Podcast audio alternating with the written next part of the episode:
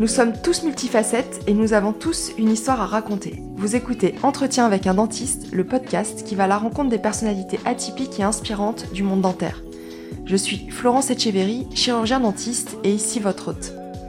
Le podcast vient de fêter ses un an et donc c'est pour moi l'occasion de vous remercier pour vos écoutes, pour vos commentaires et aussi pour vos encouragements. En un an et bientôt 35 épisodes, j'ai fait des rencontres incroyables, j'ai tissé des liens avec mes invités et aussi avec vous, les auditeurs qui m'accompagnaient dans cette aventure depuis le début. C'est aussi le moment et l'occasion de revenir un peu sur ce qui m'a motivé à lancer ce podcast et surtout sur ce qui m'anime aujourd'hui. En fait, au travers des entretiens que je vous propose, j'ai envie de vous faire découvrir des parcours de vie très différents les uns des autres, mais en fait qui ont tous, sont tous porteurs du même message. Celui qu'il y a une quantité infinie de chemins pour s'accomplir, mais surtout que c'est jamais trop tard. Écouter des histoires, c'est quelque chose qui me passionne et qui m'inspire, qui m'apporte souvent des clés pour permettre de mieux me comprendre. Et en fait, c'est ça que j'ai envie de partager avec vous. Mes invités ont réussi à conjuguer leur métier et leur passion, ou ils ont décidé carrément de tout quitter pour changer de vie. D'autres se sont investis corps et âme dans leur carrière professionnelle. J'espère qu'à leur écoute, vous trouverez l'inspiration et l'impulsion pour mener à bien vos propres projets et pour vous réaliser dans le domaine qui vous tiennent à cœur. Que vous soyez chirurgien dentiste, étudiant en dentaire ou que vous hésitiez à vous lancer dans cette voie, j'ai fait ce podcast avec pour espoir et objectif en fait de créer du lien au sein de notre profession où nous sommes souvent isolés, mais aussi j'avais envie de montrer une autre image plus valorisante, plus positive au grand public.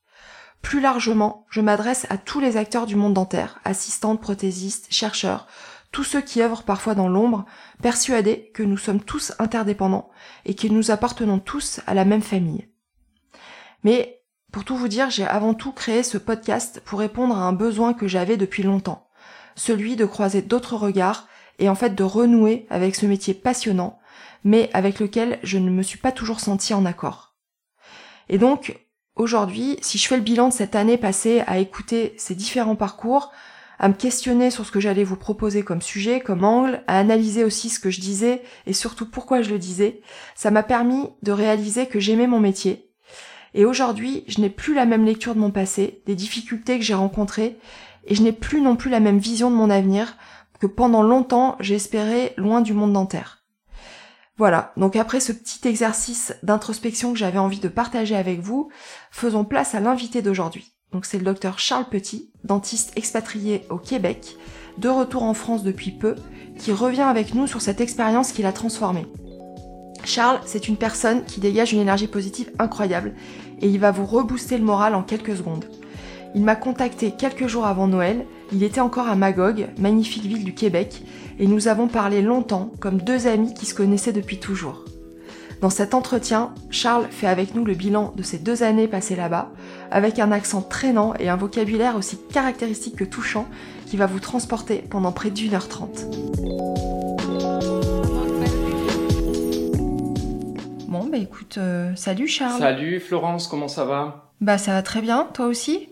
Oui, ça va très bien. Sur la fin d'un périple, comme je te l'avais annoncé, après un petit peu plus de deux ans au Canada, je commence à, préparer les cartons pour retourner euh, sur le vieux continent. Ben oui, bah tu vas nous raconter un peu pour, pourquoi es parti et pourquoi tu reviens maintenant. Et euh, donc pour expliquer un petit peu euh, aux gens qui nous écoutent et qui, et qui me suivent, donc moi j'ai reçu un, un mhm. message de ta part le 21 décembre, donc juste pendant les vacances avant Noël, un super message. Et euh, tu vois, d'ailleurs, si, si, tu permets, je vais le lire comme ça, ça resitue un peu. Et donc, tu m'as dit bonjour. Si ce n'était pas euh, déjà fait dans vos podcasts, je suis chirurgien dentiste au Québec, dans les cantons de l'Est, près des USA. Nous y sommes installés, ma femme et mes deux enfants, il y a deux ans, après sept ans de pratique libérale dans le nord de la France. Activité de passionné, microscope opératoire, euh, omnipratique. Donc j'ai tout plaqué à part mon microscope pour venir m'installer ici-bas. Alors c'est marrant cette expression. Pas... t'as, même t'as fait l'accent. Changement très radical de vie. Euh, et donc, si ça vous intéresse, voici mon mail. Et donc, ton mail, qui s'appelle Isidore 976 et moi je t'ai répondu bonjour Isidore. et ça commence. Mais j'avais mis entre parenthèses avec un point d'interrogation parce que je me doutais bien que c'était peut-être pas ton prénom mhm. et c'était drôle et donc euh, et donc j'avais pas fait attention en fait que ton nom était marqué jusqu'à côté mais donc euh, bah écoute euh, je, tu vas nous raconter euh, un petit peu tout ça donc là tu es à Magog. C'est ça. c'est au Québec ça a l'air d'être une ville absolument paradisiaque. Ouais. Je pense que tu as bien choisi le terme. En fait, je suis arrivé ici, je vais pas dire par hasard, mais euh, pour pouvoir venir au Québec, je t'en reparlerai après, il fallait d'abord trouver un maître de stage.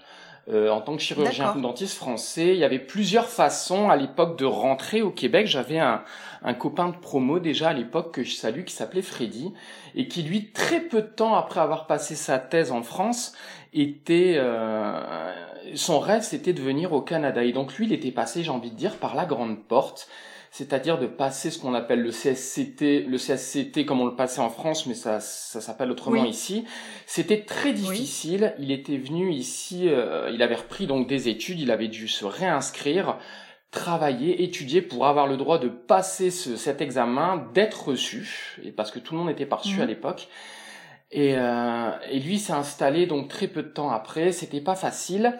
Moi, en ce qui me concerne, il y a eu des accords France-Québec, donc c'était des accords un peu plus politiques qu'autre chose, mais ça m'a mhm. permis de, de trouver, de, d'entrer d'une manière différente, c'est-à-dire qu'il te fallait, qu'il te faut encore un maître de stage. Donc, euh, t'es, t'es praticien en France, t'es taisé. Une fois que ça s'est fait, tu trouves un maître de stage. Euh, c'est pas si facile que ça. Et le maître de mm, stage que j'ai trouvé était à Magog, justement. D'accord.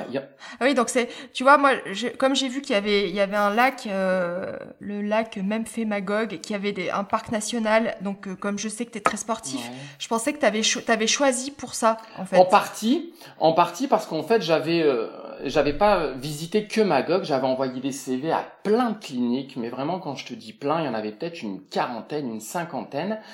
Et j'avais retenu ce qui m'intéressait le mieux parmi le, les réponses que j'avais eues. Magog en faisait partie, il y avait également euh, d'autres villes. Mais c'est vrai que Magog, écoute, quand tu passes le panneau de la ville, que tu vois que tu as une super montagne, on appelle ça le mont Orford ici. Donc c'est oui. c'est pas c'est pas les Alpes françaises, mais ça vaut bien le Jura ou les Vosges. Et euh, t'as un lac. Et écoute, j'ai envie de te dire, il y a peu de choses que tu peux pas faire en hiver comme en été. Ouais. Ouais, c'est ce que je voyais. En fait, il y a beaucoup, beaucoup d'activités d'organiser. Il y a des pistes de ski, il y a du, il y a du ski de fond. Enfin bon, raquettes évidemment. Bon, le lac euh, où tu peux, toi, tu fais du, tu fais du, du kitesurf? Ouais, c'est ça. On appelle ça du. Alors l'hiver, on appelle ça du paraskiflex. C'est un drôle de nom.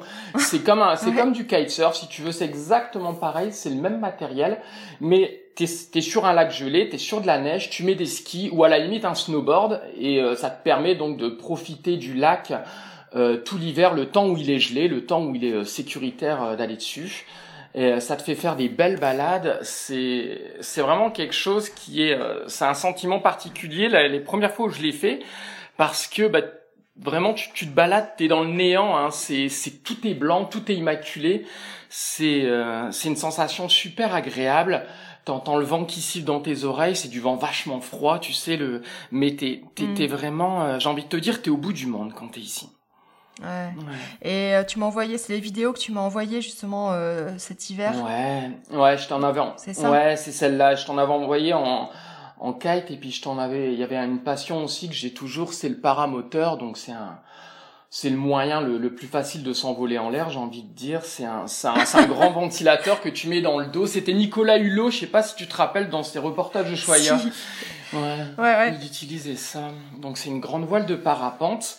L'avantage, c'est que ça te permet de, de partir de où tu veux. T'es pas souvent on me pose la question, tu sais, tu décolles de où T'es es obligé de partir de d'une certaine altitude Non, tu peux partir d'une vallée tu peux partir de où tu veux et, euh, et tu vas à la hauteur que tu veux. Hein. Tu gazes, alors tu accélères, tu décélères autant que tu veux pour monter, descendre et voilà, te diriger dans les. Et comment t'as comment t'as découvert euh, tous ces sports? Bah moi je suis du nord de la France, donc euh, j'habitais pas loin de Dunkerque ou de Boulogne-sur-Mer, donc forcément c'est des endroits, c'est de la côte qui est très vantée par chez nous.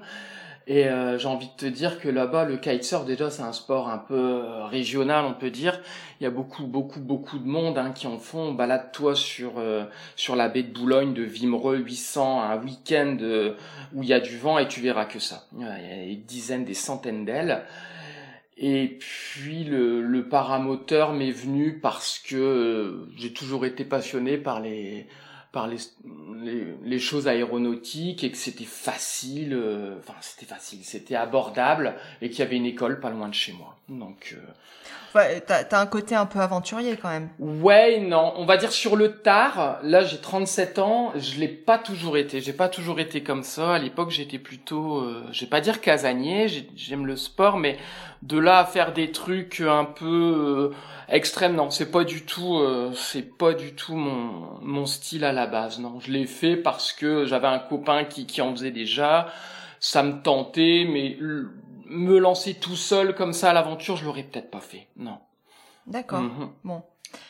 Et si on commençait par, euh, par le, pas commencement, mais le début euh, de, de, du choix de, de, métier, euh, c'était, c'était un choix de départ ou c'était un non-choix tu, tu pensais faire médecine et tu as eu dentaire? Non, bah ça s'est fait complètement par hasard parce que en fait, en terminale, c'est quand même un moment de ta vie où tu, où tu dois choisir ce que tu vas faire j'étais euh, j'avais fait comme beaucoup une terminale scientifique mais euh, j'étais vraiment très moyen. J'étais pas du tout euh, quelqu'un qui performait dans les études. J'étais j'étais moyen. Et puis je savais vraiment pas ce que je devais faire. Je savais vraiment pas ce que je voulais faire. Mon papa il est médecin. Et je sais que souvent il me disait tu sais Charles tu libre à toi, tu fais ce que tu veux. Une fois que tu auras le bac, après tu choisis un truc.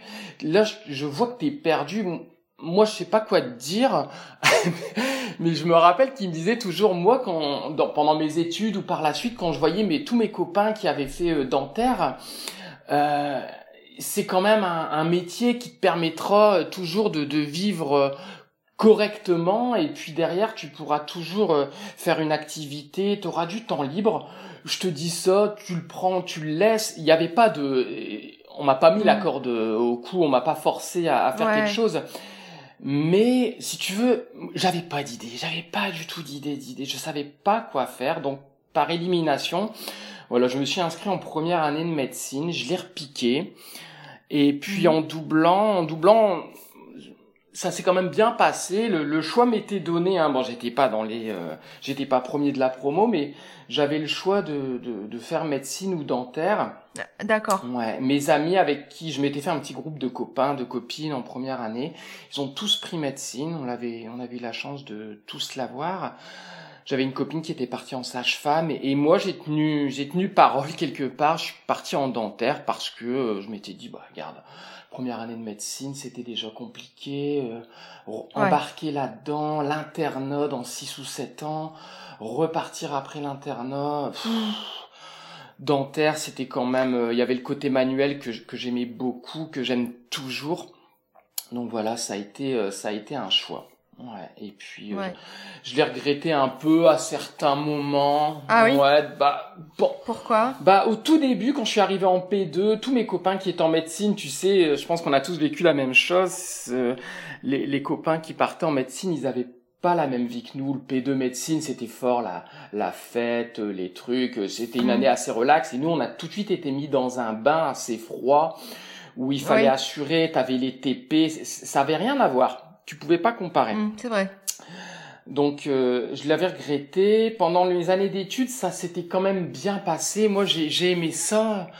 Euh, j'ai pas tout aimé, mais je veux dire les amitiés que je me suis fait parce que j'étais quelqu'un de social et puis je pense que je le suis toujours. J'ai toujours aimé être entouré. J'ai jamais supporté être seul, euh, que ce soit chez moi ou ailleurs fallait toujours que je sois en contact avec quelqu'un. Et puis les, je me suis fait des amitiés en dentaire comme je m'en, je m'en étais jamais fait avant. Je me retrouvais avec des, des gens que j'aimais beaucoup et, et, et le côté là relationnel, je l'aimais.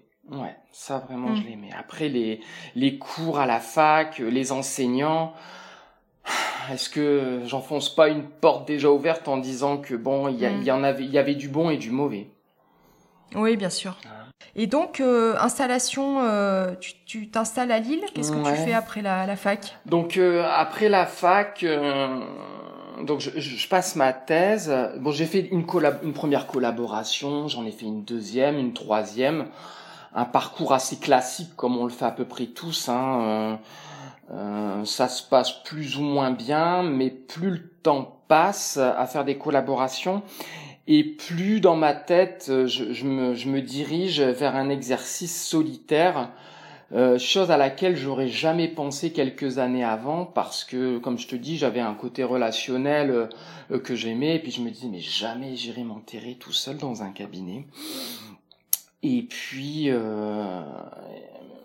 plus le temps passait, plus dans mon exercice ça se peaufinait, ça s'affinait. Je travaillais avec des dentistes, je leur disais bah ce serait bien de faire ça. Alors parfois ils disaient oui, parfois ils disaient non. Et puis j'avais toujours une frustration euh, quand on parlait de matériel ou de mettre en chose, mettre en place quelque chose dans le cabinet que, qui pouvait pas se faire parce qu'on partageait pas toujours les mêmes avis. Je me disais, ben, je gardais ça au fond de moi en me disant, ben, un jour j'ouvrirai mon propre cabinet. Et puis, mmh. euh, chemin faisant, euh, j'ai rencontré euh, mon épouse avec qui euh, je suis toujours en ce moment, et mes deux enfants d'ailleurs, que je salue bien, et je, je, me suis marié avec mon épouse. Euh... Elle fait quoi Elle fait quoi dans la vie, Charles euh, Ma femme, elle est tapissière, elle est remboureuse, comme on dit au Canada. Elle est tapissière d'ameublement, donc c'est, tu sais, les vieux fauteuils antiques. Ouais, ouais, je connais. Oui, oui. Voilà. C'est, c'est super, c'est passionnant ça, comme euh, comme métier. Ouais. Bah, elle te saluera bien en entendant ça parce que euh, ici au Canada, son activité, elle a jamais vraiment réussi à le faire parce que on n'a pas ce côté de vieux meubles, tu sais, d'antiquité, tout ça. Donc elle a quand même essayé de percer au travers. On n'était pas à Montréal non plus, tu sais, donc ça a été un petit peu difficile. Et euh, elle a réussi à refaire quelques meubles, mais pas de quoi se développer. Donc ça, ça aussi, ça a pesé sur le sur la balance pour le retour. Ouais, sur le choix. Ouais. Ouais, c'est sûr. Bah tu ça, tu vas nous raconter en détail. Voilà. Et et donc euh, il fallait, j'avais terminé une collaboration, j'étais marié avec ma femme, elle était enceinte de quelques mois, puis je m'étais dit c'est maintenant ou jamais. Donc j'ai cherché dans les annonces et puis je me suis trouvé un cabinet à, à racheter dans lequel j'ai travaillé pendant huit ans où je me suis, euh, je vais pas dire, enfin je me suis épanoui, c'est sûr, euh, dans lequel j'ai fait tout ce que je voulais. J'ai donc j'ai travaillé en tant qu'omnipraticien euh, durant à peu près huit ans jusqu'à temps de venir ici. Et tu, tu, tu qu'est-ce que tu as fait? As, as, Tu t'es formé? Tu as fait euh, différentes ah. euh, euh, peut-être spécialisation, DU, CES ou formation euh, privée Qu'est-ce que tu as fait pendant ces huit années? J'ai essentiellement fait des formations privées. J'ai, euh, pour la petite histoire, j'avais un, un, copain de fac qui était en fait un enseignant qui s'appelait Olivier Le Rouge que je salue aussi et euh, qui était mon dentiste à l'époque et puis qui m'avait soigné et il m'avait soigné à l'époque. Lui, il était endodontiste quasiment exclusif. Et euh, quand il me soignait, je me disais mais waouh, mais c'est super ce qu'il fait. Euh, je trouvais ça génial. Il avait toujours, je trouvais toujours qu'il avait un, un petit côté en avance par rapport aux autres. Mm. J'étais toujours super surpris. Euh, il avait le microscope à l'époque, c'était en 2009. Bon, ça se développe, hein, mais c'était pas, c'était pas courant. Il avait toujours les, les, les petits appareils. Et, je m'en suis fort inspiré. Et puis, euh, je me suis acheté un microscope. J'ai fait des formations derrière ça, beaucoup en endo. En... Et puis, euh, et puis euh, au niveau esthétique aussi, en collage, tout ça. Mais ce que j'ai retenu surtout, c'est l'endo. J'adore ça. J'ai toujours adoré ça. J'ai jamais été endo exclusif à proprement parler parce que je gardais toujours un petit pourcentage de, de, de patientèle pour faire des soins courants parce que je voulais pas faire que de l'endo. Mais voilà, voilà, mon exercice, ça tournait essentiellement autour de ça. Euh... Je sais pour en avoir parlé avec toi euh, au téléphone que tu as fait l'excellente formation de, de, mon ami euh, Guillaume ouais. ouais sur le, sur le traitement global et c'est ouais. et donc tu as, as, cette approche là en fait aussi euh, de, de faire du, du traitement euh, euh, qualitatif et, et un peu global même si oui effectivement de toute façon je pense que l'endo quand on veut en faire de façon sérieuse et qualitative le microscope aujourd'hui ça me paraît un bon outil, un outil presque indispensable. Ouais, je pense que tous les endos maintenant, c'est ça se discute pas, ils sont tous sous sous microscope. Le là, c'est drôle que tu parles de Guillaume parce que lui aussi, ça a été un petit élément déclencheur. Euh, je suivais son blog à l'époque qu'il faisait euh, et qu'il fait toujours, euh, qui tenait super mm. bien. Je trouvais que c'est vraiment c'est ses articles, ils étaient super bien faits. Lui aussi, il a, il a ce truc, hein, tu le connais, c'est ton ami. Euh, je pense mm. qu'on est tous d'accord pour dire que Guillaume, il a ce truc un peu passionné, passionnant. Euh, il a ce regard sur le métier que tout le monde n'a pas. Mm. Euh, il y, a, y, a, un petit côté décalage que j'aime beaucoup. Il prend du recul. Euh, il s'inspire beaucoup de littérature euh, euh, outre-Atlantique ou d'ailleurs dans le monde. Mm. Il, il, sort des trucs des fois qui paraissent évidents après qu'il te les ait dit, mais sur le coup, c'est... Oui. C'est exactement ça. Mais Guillaume, Guillaume, il, m'écoute, alors on, va l'embrasser très fort déjà. Et puis euh, oui, ben moi je le connais euh, depuis qu'on est tout jeune, donc euh, j'ai toujours eu beaucoup d'admiration pour lui et il le sait. Et, voilà, il, est très cultivé, humainement, avec des, des, qualités humaines exceptionnelles. Voilà, bon, ouais, c'est dit. C'est vrai. Et lui aussi m'a aidé quelque part à l'époque. Je faisais, euh, je, me lançais si tu veux dans, comme je te disais, sur l'endo. J'adorais ça, j'ai toujours adoré. Mais euh, je vais pas dire que j'ai fait une dépression, mais à un moment donné, je me disais waouh, ne faire que ça, que ça, que ça tout le temps. Alors les, les endos exclusifs y arrivent, je leur tire mon chapeau. Mais euh, j'avais quand même ce besoin de, de me retrouver dans d'autres choses, faire ça à longueur de journée, je pouvais pas. Et, et c'est là que, euh, en, lisant son blog, je voyais qu'il donnait des, des petits des petits séminaires euh, du côté de Tours sur la prise en mmh. charge globale de patients. Et voilà, j'ai fait sa formation de, de deux trois jours. ça m'a replongé dans un bain assez agréable. Et puis voilà, je le salue. J'ai vraiment aimé ça. Et puis, je vais pas dire que je pense à lui tous les jours, mais il aborde tellement de côtés que à chaque fois tu penses à lui quand tu fais quelque chose, euh, voilà. Et puis je j'encourage le monde à, à suivre euh, à suivre son blog qui est très bien tenu. Ah oui. Ouais. ouais tout à fait, ouais. Et donc, euh, bon, chemin faisant, qu'est-ce qui s'est passé pour, pour te donner envie de, de t'expatrier et de d'emmener femmes et enfants donc à, à Magog? Alors, ça s'est pas fait tout seul. Faut savoir déjà que ma femme, Audrey, avant de me, avant d'être avec moi dans sa vie antérieure, si je puis dire, elle avait déjà vécu au Canada hein, pendant trois ans à mhm. Montréal, et puis elle a toujours parlé du Canada, elle a, toujours aimé ça.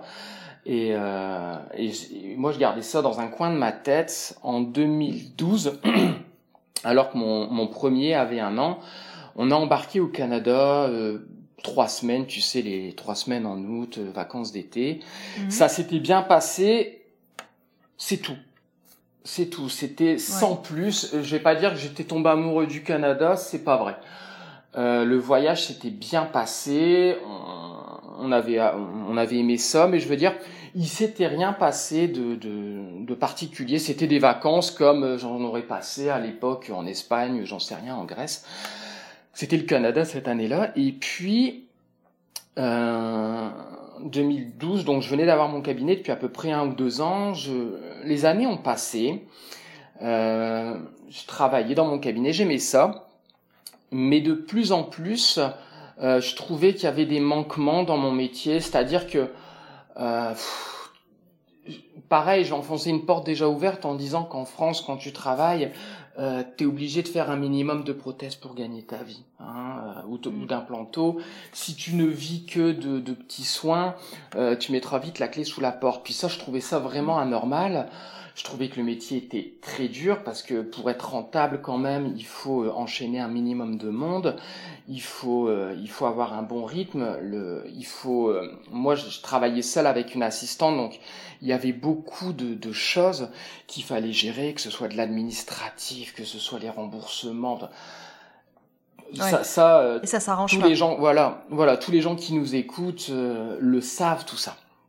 Donc c'était mm. c'était vraiment euh, c'était pas facile et puis je savais j'ai toujours su qu'au Canada pour en avoir parlé avec des dentistes au Canada l'exercice était très différent c'est-à-dire que je savais pertinemment que si je ne faisais que ce qu'on appelle de la dentiste de la dentisterie opératoire ce qu'on appelle de l'OC Euh, on pouvait très bien euh, vivre de ça ici, même à ne faire que des consultations dans le fond.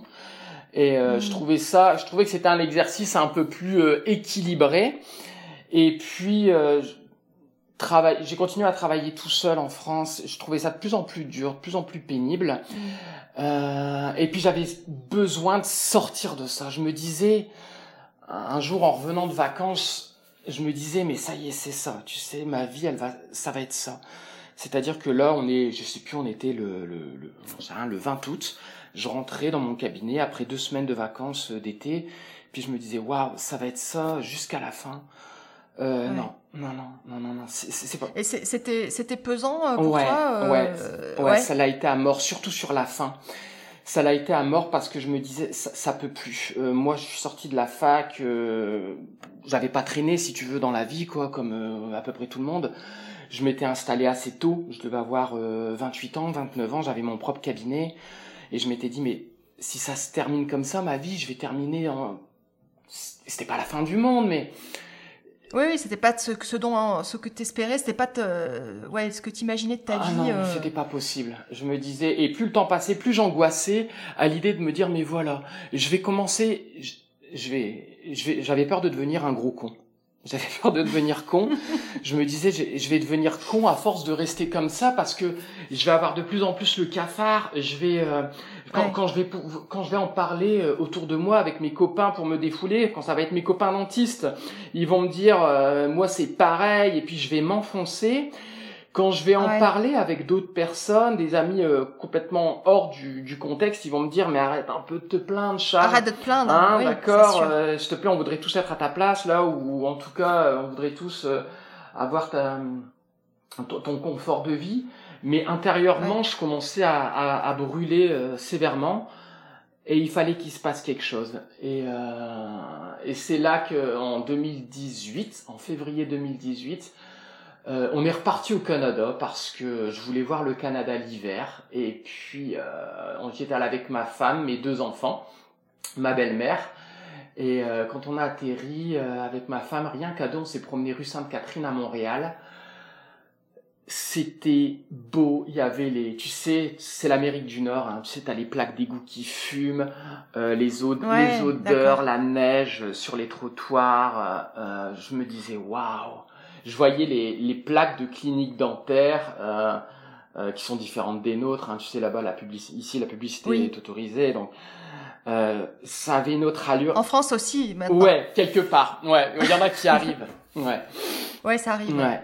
Et et, et ça et, là vraiment là j'ai chanté que mon ça palpitait en moi puis je me disais waouh ok c'est bon c'est c'est ça la suite ça va être ça dans ma tête c'était c'était mûr c'était comme ça et le fait que, que ton épouse soit peut-être euh, euh, plus mobile, qu'elle ait déjà eu cette expérience-là et, et qu'elle était peut-être euh, tout à fait partante, mhm. ça t'a aidé ou tu c'était pas, enfin, évidemment c'est un projet à deux, mais euh, mais ce que je veux dire c'est que toi t'étais étais sûr déjà pour toi quoi. Ouais. En fait, euh, ma femme ça a été ça a été un facteur prépondérant. C'est grâce à elle. Ouais. Elle avait vécu ici. Elle m'avait dit euh, si tu veux le faire, on le fait. Euh, moi, c'est mon rêve de, revenir ici parce que j'ai toujours rêvé de revenir ici. Euh, j'ai un manque énorme. Ça s'était tellement bien passé quand je vivais. bon, elle, c'était Montréal qu'elle voulait. Mm. Mais euh, c'est elle qui a fait les démarches pour moi. C'est elle qui a fait les, mon CV. C'est elle qui l'a envoyé à euh, une trentaine ou une quarantaine de cliniques et qui, qui s'est pris des claques pour moi. Moi, je travaillais à ce moment-là euh, au cabinet. Ouais, elle était hyper, elle était hyper motivée. Elle était hyper motivée. Tout seul, moi, je me serais découragé. C'est certain. Ah ouais, bah oui. Par les démarches, par les démarches administratives. Parce qu'elle, elle savait. Mm. Elle avait déjà connu ça. Il y a le, il y a le côté, euh, il faut, il y avait, il y a deux choses à percer pour venir ici présentement. Il faut que tu trouves un cabinet euh, qui veuille t'accueillir, t'accueillir en tant que que chirurgien dentiste stagiaire. Stagiaire. Et il faut que mm. eux soient autorisés par le Conseil de l'ordre à être maître de stage. Et s'il le Ah, c'est marrant, ça, ça, ça ressemble au, même fonctionnement qu'on met en place en France, là, les, les, les facs par rapport au stage euh, actif de sixième année. Ouais, c'est un peu ça. Sauf que ici, pour être maître de stage, euh, j'ai envie de te dire, ça plaisante pas. Il faut, euh, t'as as des très très bons dentistes qui ne peuvent pas être maîtres de stage parce que Euh, ils auraient eu un impondérable avec un patient, ce qui peut nous arriver à tous à tous, même euh, euh, si tu es le meilleur dentiste du monde, on s'entend Mm. parfois que bah euh, tu peux faire un insatisfait qui ira se plaindre, même si ça donne pas suite, même si euh, il a pas obtenu gain de cause, tu as une trace dans ton dossier. Ce dentiste-là, il pourra pas devenir maître Ah de stage. Et également, toi de ton côté, en tant que stagiaire, si tu as une trace au niveau du Conseil de l'ordre, euh, je, je pense pas que, enfin, je pense que ce sera vraiment pas facile pour euh, pour montrer patte blanche au Conseil de l'ordre des dentistes du Québec. Voilà. Ça a pris combien de temps, euh, toutes ces démarches? Ça a pris, euh, dépendamment du monde, moi ça a été très très vite. Ça, en six, c'est-à-dire que moi, euh, ce que je te raconte là, là, quand j'ai eu le coup de foudre, c'était au mois de février 2018. En octobre 2018, j'étais ici. D'accord. Ouais, donc, Et t'as vendu, t'as vendu ton cabinet? Si on peut appeler ça vendre, j'ai j'ai posé des annonces. euh, tu le sais comme moi qu'un cabinet aujourd'hui, ça se vend quasiment Mm. pas ou plus. Non, Mm, c'est vrai. Hein, et donc euh, après maintes et maintes euh, propositions, euh, ça a toujours coulé et finalement je l'ai revendu en pièces détachées. Donc t'as revendu le J'ai matériel. revendu le matériel. euh, Le local, le local était à le- toi, t'étais non, propriétaire des le murs. local je l'ai toujours Non. loué. Ça, ça, a été quelque chose quand même qui, qui m'a un peu soulagé dans le sens où bah, j'ai pas eu besoin de trouver racheteur. Euh, c'est ça, le local, je l'ai rendu à- à- au propriétaire qui était l'ancien dentiste en fait, hein, et qui en a refait un appartement classique. Et, Mhm. euh, et puis ma maison à l'époque que j'avais, bah, je l'ai revendue. Ah oui, Ouais, d'accord. pour eux. Ça, ça, ça t'a fait un peu de cash pour, euh, pour Ouais. partir et le temps, le temps de voir venir aussi, Ouais. parce que il, il faut, il faut un petit peu de, de- d'argent euh, d'avance pour, Ouais. pour mener des projets Ouais, exactement. comme celui-là. Ouais, Ouais. ouais, ouais. L'avantage que j'ai eu, c'est que euh, voilà, j'ai pu vendre ma maison et euh, en arrivant ici, j'avais à me soucier de rien. Les personnes qui m'engageaient euh, dans leur clinique euh, avaient cherché euh, une maison à louer pour moi, euh, avec ma femme évidemment, qui avait fait des recherches au préalable. Ils l'avaient visité pour moi, donc j'avais un peu de cash. Je suis arrivé, j'avais une maison, euh, j'avais un travail, voilà. J'avais envie de te dire, j'avais plus qu'à Ah. mettre les pieds sous la table et puis à commencer l'ouvrage et ça, c'était agréable. Ouais. Et, euh, et du côté des enfants, euh, quel âge ils avaient euh, Ouais. en 2018 Alors Ariel, mon premier, quand il est arrivé, il avait 6 ans. Mhm. Donc lui, il était, il avait commencé le CP en France depuis un mois parce que la rentrée c'est en septembre, on est arrivé en octobre. Et ma petite, elle avait un an. donc euh, Ah oui, donc, ouais. euh, oui. Donc euh, garderie pour elle, ici il n'y a pas d'école maternelle, hein. on appelle ça la garderie, on n'appelle pas ça la crèche pour info. Parce que ce qu'ici on appelle la crèche, c'est les orphelinats ou quelque chose de ce genre-là. Donc, Ah oui, d'accord. tu- Bon, ouais. c'est pas tout à fait pareil. Non. Et euh, mon petit garçon, donc on l'a inscrit en première année de primaire ici. Et puis, euh, pff, écoute, les enfants, ils ont ce, ce, cette puissance, ce pouvoir de s'adapter euh, beaucoup plus facilement que nous. Hein, euh. Bah, surtout à cet âge-là, Ouais, parce que c'est pas encore l'âge des amitiés comme euh, au collège ou au lycée, ou des fois collège ça peut être un peu compliqué.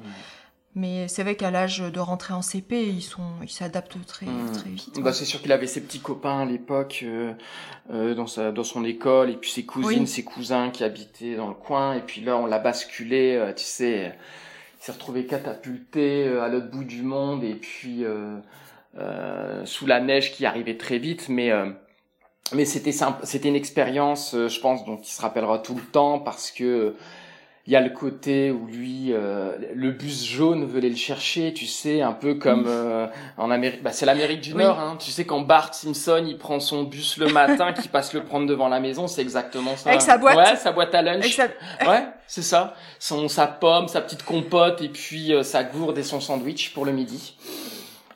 Ouais. Donc euh, très très vite, il s'est fait des amis ici et et ma petite qui allait à la garderie, bon, elle, tu sais, à cet âge-là, euh, les interactions, c'est pas encore, euh, ça commence, mais c'est pas encore, euh, ça a rien à voir avec un, un enfant plus âgé. Mm. Donc ça s'est très bien passé pour elle aussi.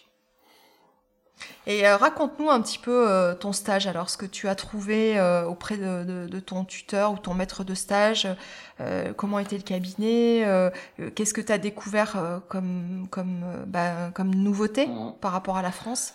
Bah alors déjà premièrement le, le, le, cabinet dans lequel je travaille, je l'ai choisi. Hein, J'en avais fait deux autres euh, dans d'autres dans d'autres circonscriptions qui étaient sympas aussi. Et ce qui avait fait que j'avais retenu celui-là, c'était que c'était un grand cabinet. Tu sais, tu, tu rentres là-dedans, tu prends une grande inspiration, tu souffles un bon coup, t'es pas étriqué entre quatre murs, même mmh. de, de 90 mètres carrés. Là, c'est quand même une grande surface, une grosse équipe. Euh, ce dont j'avais besoin euh, vraiment à ce moment-là, parce que je travaillais tout seul avec une assistante à l'époque, et, euh, et, et, là, tu te retrouves dans une équipe. On était à peu près 17. D'accord. Donc pour faire simple, il y avait trois assistantes à quasi euh, trois secrétaires à quasi plein temps. On était quatre dentistes, quatre assistantes dentaires dédiées au fauteuil, Mhm. Et puis rajoute avec ça euh, 5 ou six hygiénistes dentaires. Donc ça, c'est, j'ai envie de te dire, c'est le point prépondérant pour répondre à ta question. Hein. C'est le rêve. Ouais. Tu fais c'est terminé. Les détartrages, les nettoyages. Euh, les... Mais au-delà de ça, c'est surtout que tu, tu, te retrouves avec euh, des patients qui ont, qui ont une qualité d'hygiène euh, et, tu, tu, travailles dans des conditions qui sont exceptionnelles. Ouais. Enfin, s'ils si, écoutent. Ouais, ouais. C'est très très différent de la France. Il y a du plus, il y a quand même un peu de moins, mais euh, j'ai envie de te dire que c'est c'est sûr que quand les, les, premières semaines, quand tu arrives là-bas, tu es toujours surpris de te dire mais c'est impeccable. Euh, les bouches sont propres. Ça, ça concerne essentiellement les patients qui sont suivis régulièrement. Hein, c'est pareil oui, partout. Bien sûr. Hein. Euh, tu as toujours une partie de la population qui est pas ou peu soignée. Euh, t'as des aides, t'es au Québec, hein, donc euh, t'es dans la province où euh, tu payes le plus d'impôts, le plus de taxes, mais ça, ça implique forcément que tu as un système social un peu le plus développé en Amérique du Nord. Ouais, hein, d'accord. Donc, euh, tu as l'équivalent de la CMU ici. Ils appellent ça le BS, le bien-être social. Ça veut dire que il les, y, a, y, a, toujours un, un, panier de soins qui est moins développé qu'en France, c'est sûr. Hein, t'as pas le droit au traitement de canaux, les dévitalisations, les couronnes, les t'as pas le droit à tout ça. Mais ces gens-là sont quand même euh, peuvent être soignés régulièrement. Et, euh, c'est sûr que les, hygiénistes, elles apportent un plus quand euh, quand toi tu ne fais que les superviser, t'arrives, le nettoyage est fait, elles ont pris des radios, le plan de traitement est déjà quasi établi. Et, c'est un vrai confort. Après, toi, tu ne, tu ne t'en tiens qu'à ton métier exclusivement. Hein, pour quelqu'un comme moi qui, qui travaillait euh, dans mon cabinet, qui devait gérer les documents, l'administratif. Tu as des secrétaires pour ça. Euh, euh, au fauteuil, c'est pareil. Parfois, je devais quand même préparer mon plateau. À l'époque, pendant que mon assistante, elle était au téléphone. Là, non. Tu as une secrétaire qui est au téléphone. Ton assistante euh, fait rentrer ton patient. Toi, t'es t'es pas dans le, dans le cabinet à ce moment-là, tu es ailleurs. Euh, elle le fait rentrer, elle lui pose des questions, elle lui demande pourquoi il est venu, elle met déjà son petit gel, euh, son petit topic d'anesthésiant parce qu'elle sait où tu vas geler, où tu vas piquer. Ouais, euh, quand tu arrives, tu mets tes gants, bonjour, ça va bien, le dossier médical est déjà rempli, signé. Tu fais une toute petite mise au point et t'embarques. Ouais. Hmm. Hmm c'est du rêve. Bah, ouais. que tu nous vends. Ouais, c'est du, c'est, du rêve quand tu l'entends de, de, de, ta position, de, de notre position en France. Et, et, étrangement, étrangement, il y a quand même eu des choses qui m'ont manqué, euh, des choses euh, euh, auxquelles, euh, je vais pas dire que je me suis jamais faite, mais euh, si j'étais venu plus tôt, si j'étais venu tout de suite après mon ma thèse ou quelques deux trois ans après, je m'y serais fait. Euh, écoute, c'était pas. Comme quoi, quoi par exemple? J'ai envie la la pluridisciplinarité. C'est-à-dire que oh, je faisais beaucoup, oh, mon exercice en France était peut-être un peu plus, je faisais beaucoup plus de, de prothèses, que ce soit amovible ou couronne. Euh, je vais te donner un exemple. Euh, en deux ans où j'étais ici, des couronnes, j'en ai peut-être fait une vingtaine. Et ça, c'est dû à quoi? C'est parce que vous étiez chacun euh, dédié à un domaine particulier ou c'est parce que le système fait que tu poses, tu fais moins de prothèses euh, là-bas, t'extrais plus des dents ou... Le système, est, le système est très différent. C'est-à-dire que euh, si demain, en France, on te disait les couronnes, on va peut-être les garder au même prix, mais les composites, un composite trois faces, au lieu de le facturer 40 euros et 97 centimes, on, on va le on va le, on va le facturer, la Sécu remboursera et la mutuelle suivra. On, on fera ça pour 400 ou 500 euros. Bah moi je pense que euh, il y aurait peut-être des, des, des, des, indications de couronne en moins et peut-être plus d'indications d'onlay, d'overlay. De restauration. Mais euh, tu veux dire que les restaurations, donne-nous un exemple, euh, euh, le, le, une endomolaire, euh, c'est combien Alors voilà, une endomolaire par exemple, nous on le facture. Alors t'es es libre hein, de, de, de, facturer ce que tu veux, mais t'as quand même un, une nomenclature dédiée avec des prix que, approximatifs de ce que tu dois faire. Pour une endo sur, sur une incisive, tu comptes à peu près 5 à 600 dollars pour une c'est au canal ici hein, que tu factures. Euh, donc pour euh, pour quatre canaux sur une 16 ou une 26, tu te retrouves à peu près à 1200 1300 dollars. Donc tu doutes que t'as des ouais, c'est fois 10. Ouais, t'as des t'as des gens qui vont dire bah moi je peux pas, j'ai pas d'assurance.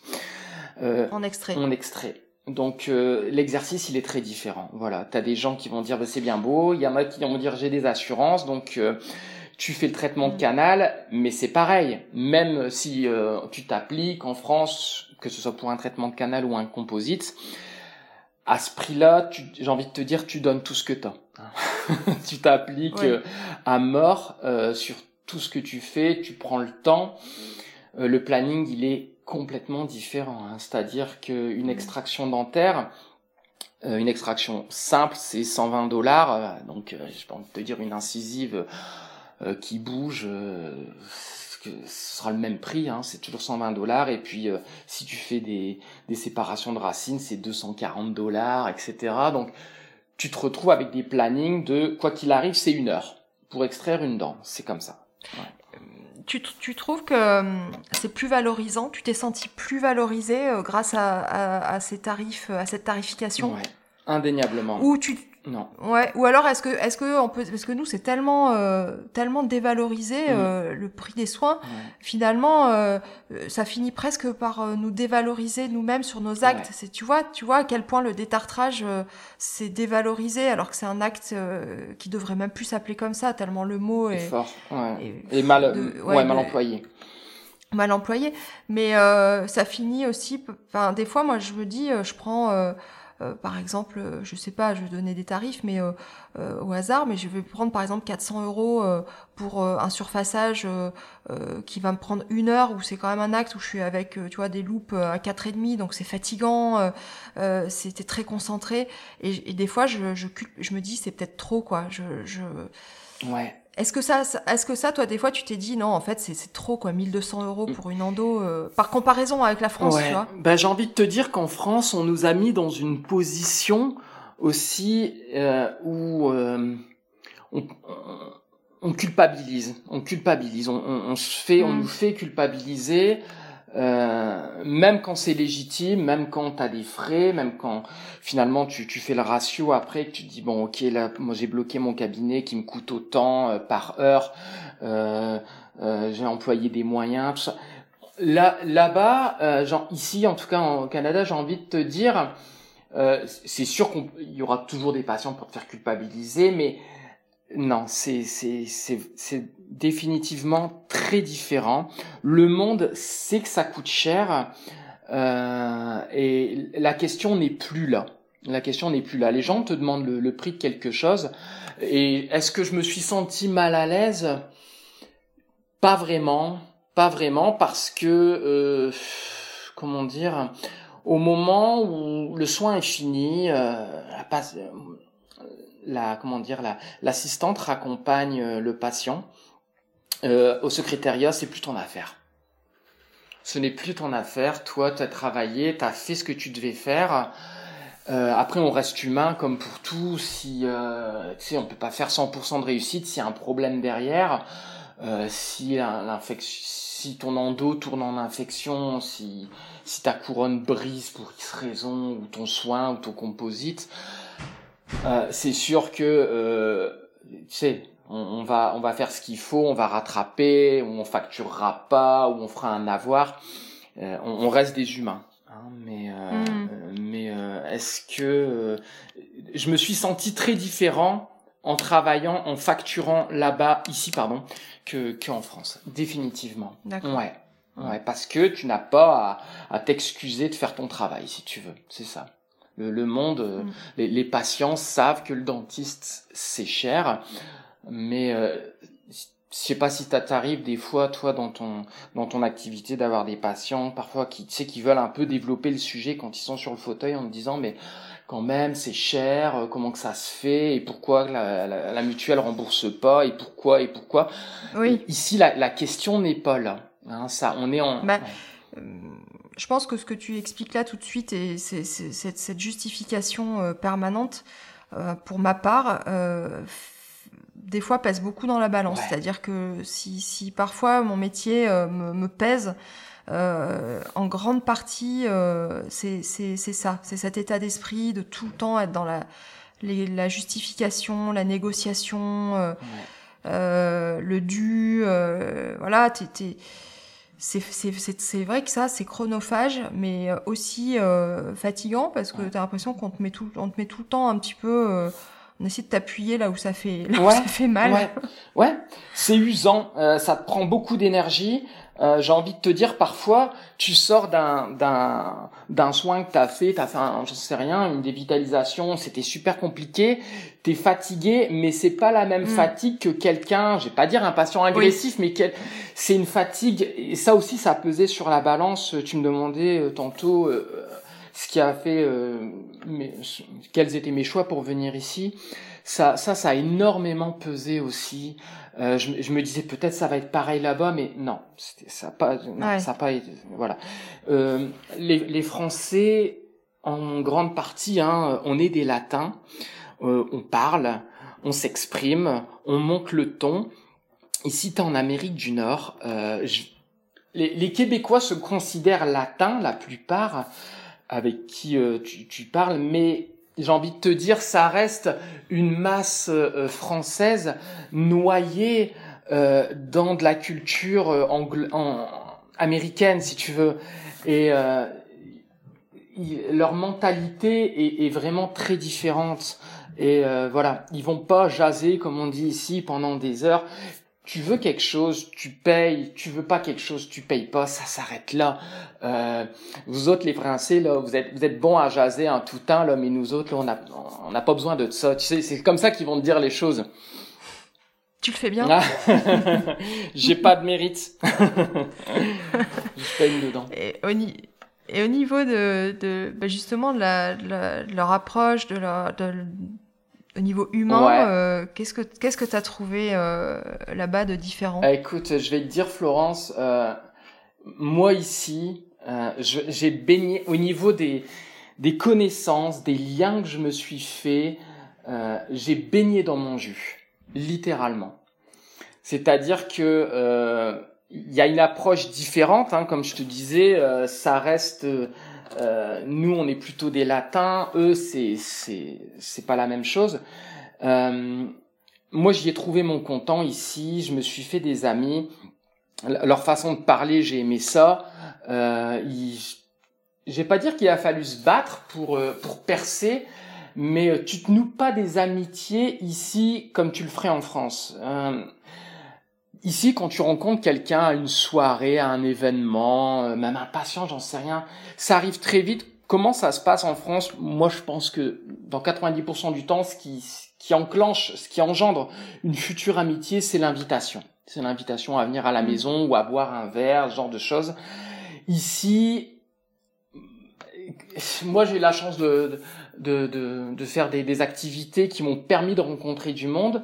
Je me suis fait des copains comme ça on se voyait, que ce soit sur le lac ou que ce soit ailleurs, sur le sentier glacé. tu parles et puis euh, de fil en aiguille, tu parles, tu te fais des amis comme ça et euh, c'est des amitiés que tu te noues de manière différente.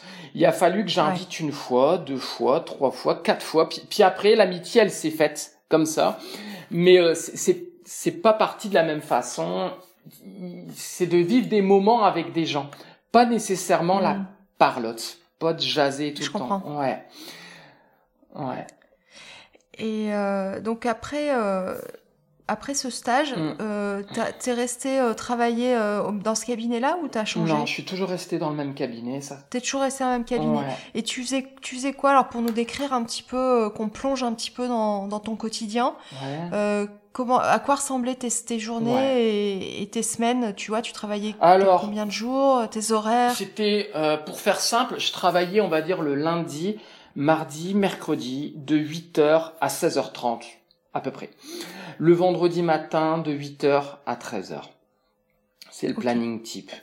Euh, on... Après les journées, tu m'expliquais, Ouais. enfin je te coupe un petit peu, mais Non, tu m'expliquais que le- les- les- les- les- l'organisation des journées, notamment au niveau scolaire, était, était complètement différente euh, de la France. Ouais. Donc c'est ça, euh, voilà, c'était, c'était, Ouais. euh, qu'on s'imagine bien nous que c'est, pas forcément le même, le même rythme en fait. Les journées se terminent plus tôt, euh, les repas se font plus tôt, enfin, ouais. Pour, pour, euh, pour en revenir à, à la journée type que j'avais, on va dire que je devais avoir entre 7 et 8 patients par jour, euh, et puis euh, entre 3 et, en moyenne 3 et 4 patients, ou 4 à 5 patients en hygiène. Hein, D'accord? C'est-à-dire que tu rentres dans ta journée, ton premier patient, euh, il y a rendez-vous, euh, il est cédulé comme on dit ici. Mon assistante, elle venait me prendre le matin, j'arrivais, elle me disait OK Charlie, Charlot, euh, à matin on embarque un indo. Ça veut dire si tu veux ce matin, ton premier patient ce sera de l'endodontie, euh, rendez-vous de deux heures pour un traitement de canal. Euh, pendant ce rendez-vous-là, été peut-être interrompu une, ou deux fois pour aller voir des, patients en hygiène. Donc euh, l'hygiéniste a fait son travail, elle a nettoyé, euh, elle a pris des radios. Donc toi, tu, tu vois ça, Euh, tu redonnes rendez-vous s'il y a des s'il y a des soins éventuels à faire, et puis tu continues derrière. T'as un patient qui vient pour euh, pour une extraction, et puis l'après-midi, t'as un soin euh, composite trois faces. Derrière, peut-être encore une autre extraction ou un autre soin, et puis euh, ça se termine avec euh, une empreinte pour une couronne. Voilà, ça c'est ma journée type. Donc euh, assez cool hein, comparativement à ce que ça peut être euh, en. Europe. Et puis pour les enfants, euh, les enfants commencent l'école à 8h, le bus passe le prendre à 8 à 7h30 euh, euh, voilà, il, il- à 11h30 ou à midi, il s'arrêtait de, de travailler, il, il, il mangeait pendant une, une demi-heure, trois quarts d'heure peut-être, il avait des courtes pauses.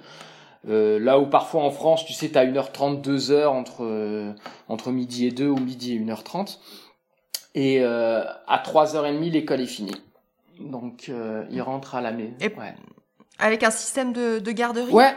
Si même, tu veux, ouais. c'est-à-dire que nous, notre enfant, Ariel, on l'avait mis ce qu'on appelle au service de garde, hein, ce qui est différent de la garderie. La garderie, c'est pour les enfants, Oui. hein, d'accord, de, de 2 à, à 5 ans. Euh, le service de garde, c'est après l'école. Euh, au début, on l'avait pas mis, mais on se rendait compte que, tu sais, ma femme, elle allait le chercher à 3 heures. Bon, elle avait peu de temps pour... C'est court, Ouais, oui. ouais, les journées sont trop courtes, donc euh, voilà, on le mettait à la garde, au service de garde, et au moins il était encore avec ses amis, jusque 4 à 5 heures, et puis euh, on allait le chercher. Il avait l'école tous les jours, hein, Ariel, de, du lundi au vendredi. Euh, le mercredi, il avait école, le samedi, il avait jamais école. Très peu de vacances, c'est-à-dire que euh, des vacances, il y en a à Noël, il y a 15 jours à peu près. Ouais. Et puis il y a la semaine de relâche. En, en ce moment là, c'est la semaine de relâche, donc tu as une petite semaine. Euh, début mars, c'est tout. T'as pas de vacances. Ah ouais, t'as pas les 15 jours. Mais- Ouais, non. Et l'été? L'été, t'as comp- à peu près semblable à la France. Euh, t'as à peu près deux mois.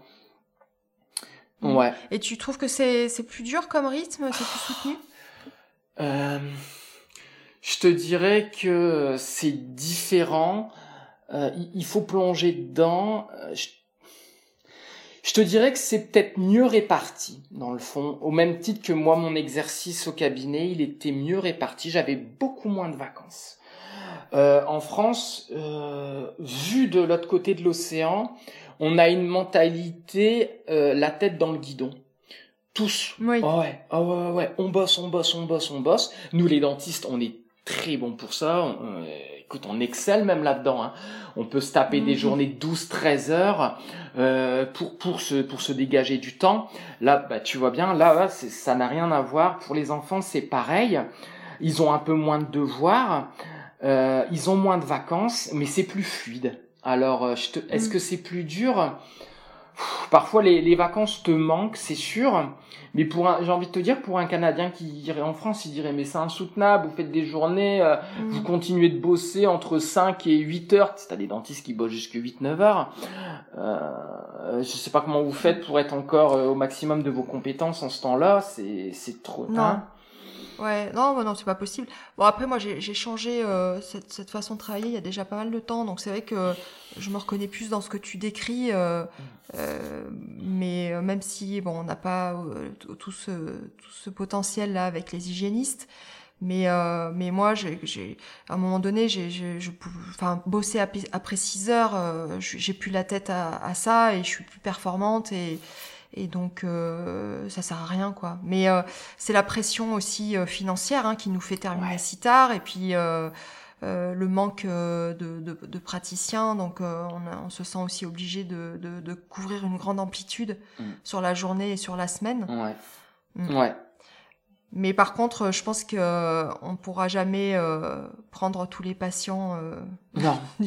et soigner tout le monde donc autant autant faire les choses de manière euh, qualitative et essayer de garder aussi un, une certaine enfin un plaisir à aller travailler ça ça me paraît plus important Ouais. Ouais. mais Ouais, je pense que c'est la, la philosophie. Euh, euh, je pense que c'est la philosophie qu'il faut avoir euh, où que tu sois, de toute façon. Hein, euh, euh, je vais pas dire que j'appréhende mon retour en France, mais euh, c'est certain que je travaillerai plus du tout de la même façon. Euh, Oui, ça t'a complètement. De toute façon, je voulais te demander Ouais. est-ce que ça avait changé dans ta vision des choses? ouais.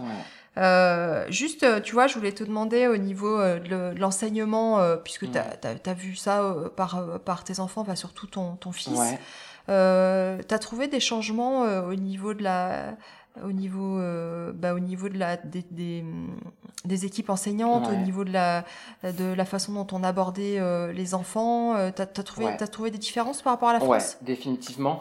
Genre, euh, le, le moyen de comparaison, il est un peu difficile parce qu'Ariel, il avait fait qu'un mois de CP avant qu'on vienne euh, en France. Et puis moi, le, euh, ma primaire, ça commence à remonter, donc je me doute que en France, les choses ont pas mal évolué non plus. Euh, L'abord des enseignants avec les enfants, il est complètement différent. Tout le monde s'appelle, un peu comme en Belgique, tout le monde s'appelle par son prénom ici, tu sais. Il n'y a pas de monsieur, madame, ça n'existe pas ici. Euh, Il y a des cours de, de, de culture, même pour les enfants. Je veux dire, Ariel, il est, il arrivé, il avait 6 ans. Il avait bon, il avait de la musique, du sport. En France, on en a aussi. Mais ici, tu as des cours de comportement, de d'interaction. Euh, c'est c'est- c'est très différent. Quand je voyais ses devoirs, la façon avec laquelle euh, les cours étaient faits, ça n'a absolument rien à voir. Euh, c'est plus relax, c'est plus cool. Je, Mm. je pense, ouais. Euh, Est-ce que c'est mieux? Je sais pas. euh, je suis mal placé pour le savoir. Enfin, Mais ouais. je pense que tu, Ouais. tu le ressens, tu le ressens, euh, tu le ressentiras peut-être quand tu vas revenir en Ouais. France. Tu pourras, on pourra faire un, un épisode dans, dans, dans un an. ouais, complètement. Tu Ouais, mais je pense que euh, euh, ça dépend. Tu sais, il aurait pu très bien tomber sur des super profs en France et puis des, des, des profs moins sympas ici. Mais je pense qu'à- que mon que mon garçon ici, il a été heureux. Euh, en grande partie dans, dans sa scolarité, il est jamais revenu. euh, je veux dire, euh, euh, il n'y a, il y a pas eu de pression euh, euh, sur euh, la manière dans la, sur laquelle il travaille. Quand, quand ça va, ça se passe bien. Il n'y a pas de zéro ou de, tu sais le, la- le système de notation, Oui, de de classement. notation. Ouais, ouais. Je pense que Ouais. il y a, y a, y a, y a comme une façon de noter euh, les enfants ici. Qui font que quoi qu'il arrive, il se retrouvera pas avec des notes, des. Moi, je me rappelle que étant enfant, euh, j'ai eu des 0 sur 10, des 2 sur 10. Lui, euh, tu sais, Ouais. si c'est euh, si c'est vraiment moyen, il aura 50%, 60%. mais je pense que le système de notation, il, est pas, comment dire, ça va pas le ridiculiser. Oui, c'est pas dévalorisant. C'est pas dévalorisant, non, non, ça l'est moins en tout cas. C'est important ça. Ouais.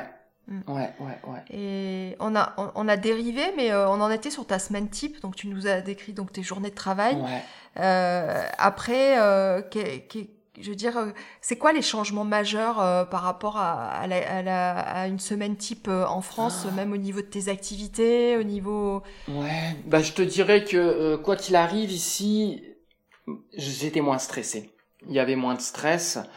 Euh, quand j'arrivais au travail, euh, c'était juste et uniquement pour faire mon travail.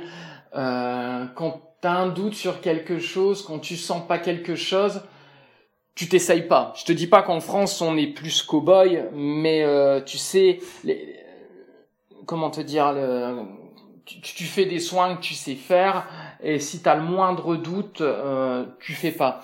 Donc tu as moins de stress, euh, tu auras peut-être moins de retours.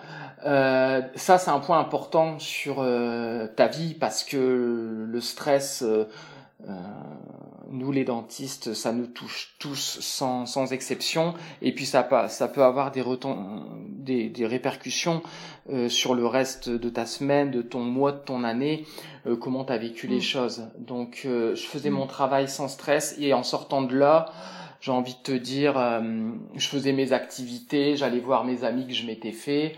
La différence par rapport à la France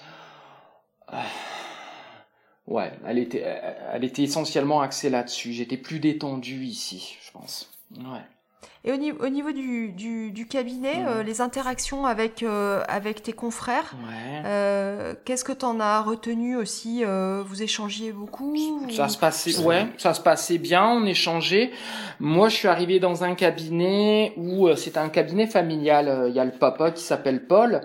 Euh, qui tient la, la boutique, j'ai envie de dire, depuis des années. Et puis sa fille, elle avait mon âge, donc c'était sa fille qui est qui est devenue mon maître de stage, donc c'était vachement cool pour moi de d'avoir une maître de stage qui a mon âge parce que bah que ce soit en France ou au Canada, l'enseignement on a à peu près eu le même et euh, les interactions qu'on avait quand on échangeait, on, on, avait une façon de partager euh, la dentisterie qui était assez similaire. On voyait à peu près les, les mêmes choses de la même les, les, choses de la même manière. Euh, tu sais, parfois on peut discuter sur certains plans de traitement, mais euh, elle, elle, venait souvent vers moi pour me poser des questions euh, sur soit ce que j'aurais fait ou, ou, ce que elle, elle aurait fait. Mais euh, confraternité, ça c'est certain. Euh, autant qu'en France, je pense, peut-être même plus. Je, j'ai jamais eu de problème en France. Je pense que on reste, euh, j'espère, hein, assez confraternel. Et eux l'étaient. Il n'y a jamais eu de, de de remise en question sur ma façon de faire. Pendant mon stage d'adaptation, il y a eu des, des cordes à resserrer à certains moments, c'est sûr. Et puis quand je suis arrivé, que j'avais 35 ans, tu sais, c'était un peu difficile au début parce que je me rendais compte que mmh. j'étais un peu, même à 35 ans, j'étais déjà un peu ankylosé euh, dans ma pratique. Tu sais, c'est dur, hein. Ouais, pourtant, je veux dire, c'est pas comme si j'étais arrivé là à 50 ans. Mais euh, tu sais, quand on me dit ouais, euh, euh, t'aurais dû euh, marquer ça dans ton dossier ici, le, la façon avec laquelle tu complètes les dossiers, c'est c'est comme si tu faisais une chirurgie cardiaque. Hein. Tu, tu, tu dois tout, tout noter. Ah ouais, c'est c'est très très très complet. Donc là-dessus, il a fallu. Euh, y a... Traçabilité? Euh, ouais, pas que. C'était pas que ça. Je vais te donner un exemple tout bête. Euh, ton patient, il vient pour euh, pour un composite. Tu dois noter avant toujours questionnaire médical revu ce jour. Tu l'as vu la semaine dernière, c'est pas grave. Revu ce jour. Ok, on sait que il était stressé. On lui a prescrit, euh, je sais pas, de l'oxazépam, un benzodiazépine avant. Il l'a bien pris. Nous a certifié ce jour. Point à la ligne. Euh, l'anesthésie Hein, infiltration buccale, donc mettons si c'est une molaire pour dire une, hein, une anesthésie périapicale, euh, 1.7 cc euh, deux fois ou trois pulse si nécessaire, euh, se sentit bien gelé à la ligne. Euh, voilà, euh, poste de la poste du champ opératoire, digue, crampon numéro autant, euh, curtage de la carie, voilà, avons laissé un fond de, de cavité suffisant, enfin une épaisseur de dentine etc. Tu, tu, mets tout, tu mets tout, tout, tout, tout. Les, le, le, le, conseil de l'ordre vient t'inspecter. Moi, j'y ai eu droit. J'ai eu droit, comme tous les dentistes. Hein, c'est pas, c'est pas moi uniquement. Ça s'est super bien passé, mais mais voilà, ils viennent t'inspecter et euh, ça niaise pas comme on dit ici. Hein. Faut, faut, faut être. Ouais, mais tu vois, euh, moi, ça, un, ça me paraît euh, super euh, pro comme façon de faire. Ouais. Euh, deux, euh, quand tu relis tes notes la fois d'après, c'est super agréable. Tu vois, quand tu notes plein, plein de trucs comme ça, c'est, c'est super agréable. C'est, c'est gratifiant aussi, je pense. Parce que tu, tu te sens ben, mieux dans ton exercice. c'est... Mais euh, est-ce que c'est parce que nous, on n'est pas, euh, c'est pas dans notre cursus, on n'a on pas appris à le faire suffisamment, mmh. ou est-ce que c'est qu'après une fois au cabinet, on n'a pas le temps euh, de le faire et ou en tout cas on prend pas ce temps-là? Ouais, je dirais plus ça. Je dirais la deuxième option. Parce que rappelle-toi, quand on était à la fac, quand même, quand on était étudiant, qu'on prenait des patients en clinique, moi j'ai quand même le souvenir que voilà, on avait nos pochettes avec nos codes barres. Enfin, moi, c'est comme ça que je l'ai vécu à ce moment-là. On mettait tout, hein. Euh, on mettait les codes barres. Donc, c'était des dossiers papier à l'époque. On notait tout. Hein. On notait l'anesthésie, le nombre de carpules qu'on mettait. Euh, attention, t'arrives au Canada, c'est encore un autre niveau.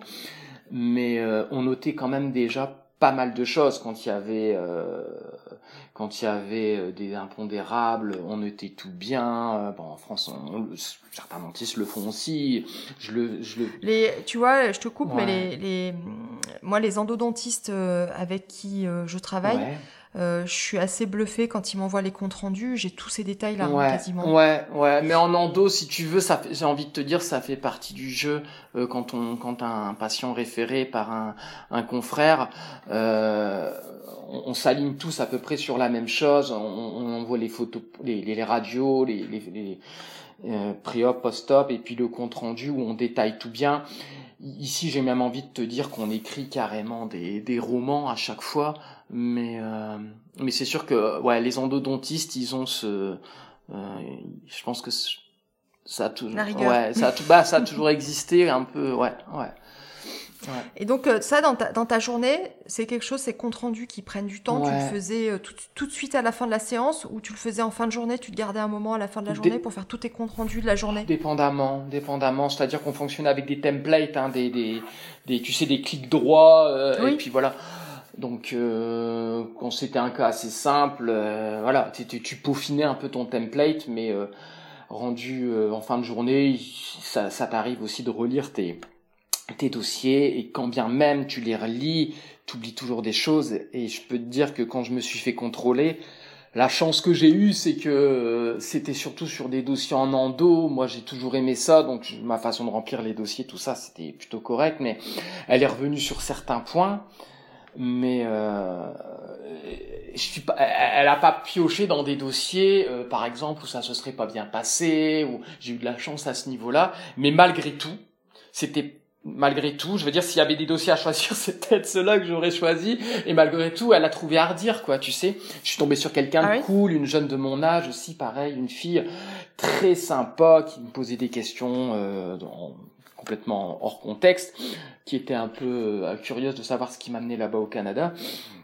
Mais euh, c'était bon de voir que malgré tout ce que tu pouvais faire, elle t'envoyait un compte rendu derrière en disant voilà, tu sais, euh, oublie pas de noter ça. Voilà, tu ta radio lime en place, même si tu utilises un localisateur d'Apex et que tu es sûr, il faut qu'on l'ait, voilà, et puis note par exemple euh, que tu sois un peu court euh, de 1 mm sur ta racine mésio-buccale, pardon, mésio-vestibulaire. voilà, la toutes ces choses, tous ces petits détails, bon, c'était pas, c'était pas la mer à boire, mais si tu veux, ça te montre encore que il y a l'exigence. Mais euh, je pense qu'on va être beaucoup euh, à se remettre en question euh, suite à ton écoute. Ah, j'espère pas. j'espère pas parce que je vais non vraiment pas parce que je pense sincèrement, très sincèrement qu'en France et alors là je le dis haut et fort, on n'a pas du tout à rougir de notre dentisterie dans sa globalité, si je puis dire. On n'a pas à rougir de ça.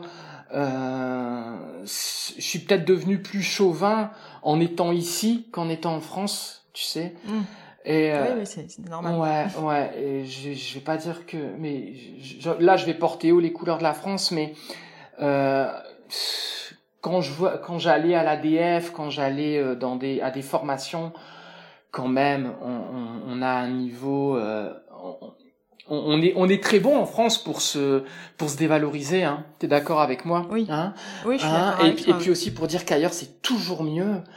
Euh, on est tellement bon pour ça. Et puis, euh, et puis ici, il y avait, il y avait beaucoup de bien, bien sûr, mais euh, j'ai toujours défendu la pratique qu'on avait. Et puis, euh, au même titre, que quand je serai en France, je protégerai toujours je, et je dirai toujours du bien de la dentisterie canadienne.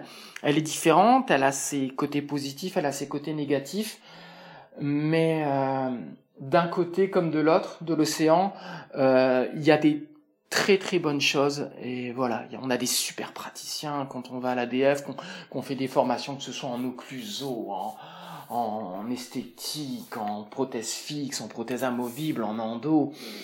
Euh, quand même. Quand même ici, euh, aux journées dentaires, l'équivalent d'ADF, j'ai vu, euh, j'ai vu Guillaume Joigny, tu sais, oui. qui était venu présenter ses cas. Euh, c'est incroyable. c'est une anecdote que je tiens à souligner.